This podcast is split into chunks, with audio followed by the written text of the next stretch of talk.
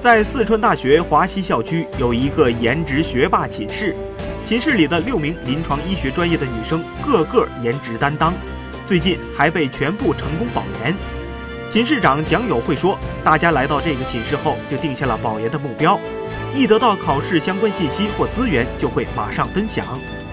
除了分工总结科目重点，考前一晚还会一起押题，一起梳理知识点。学霸们经常熬夜学习，为了让每一个人任何时间都能睡个好觉，大家还制定了寝室公约：晚上十二点之前一定会洗漱完毕，然后上床看书或者睡觉。